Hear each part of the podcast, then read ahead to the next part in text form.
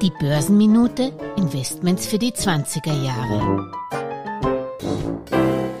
Als Langfristanleger kann man von den Daytradern sehr viel lernen, etwa wo man die Stop-Loss setzt, also Preisgrenzen, zu denen man automatisch verkauft, wenn die Kurse fallen, um seine Verluste zu limitieren.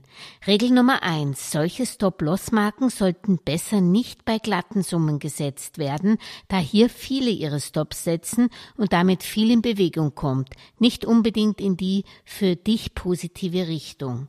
Statt den Stop beispielsweise bei 40 Euro zu setzen, setzt du ihn etwas darüber. In volatilen Börsenzeiten sollte man die Stops auch etwas weiter vom aktuellen Kurs platzieren, um bei den starken Schwankungen nicht allzu schnell ausgestoppt zu werden. Auch sollte man seine Stopp nachziehen, zum Beispiel auf jenen Kurs, wo man gerade noch Gewinne macht. Den Stop-Loss und den wohl über, gut überlegten Abstand zum Marktpreis zu ändern, ist auch keine gute Idee. Das verleitet dazu, emotional aus Gier oder Furcht nicht rational zu handeln. Trailing Stops, die automatisch den Stop nachziehen, halte ich nun Zeiten sinnvoll, in denen die Börsen in starken Aufwärtstrends sich befinden.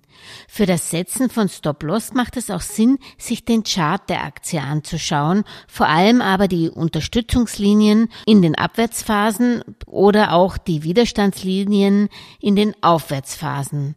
Vor allem solltest du noch vor dem Kauf einer Aktie den Stoppkurs für die jeweilige Aktie definieren. Viel Erfolg! Alles Gesagte ist nur die persönliche Meinung von Julia Kistner und daher keine Anlageempfehlung und keine Rechts- und Steuerberatung. Für Verluste, die aufgrund von getroffenen Aussagen entstehen, übernimmt die Autorin Julia Kistner keine Haftung.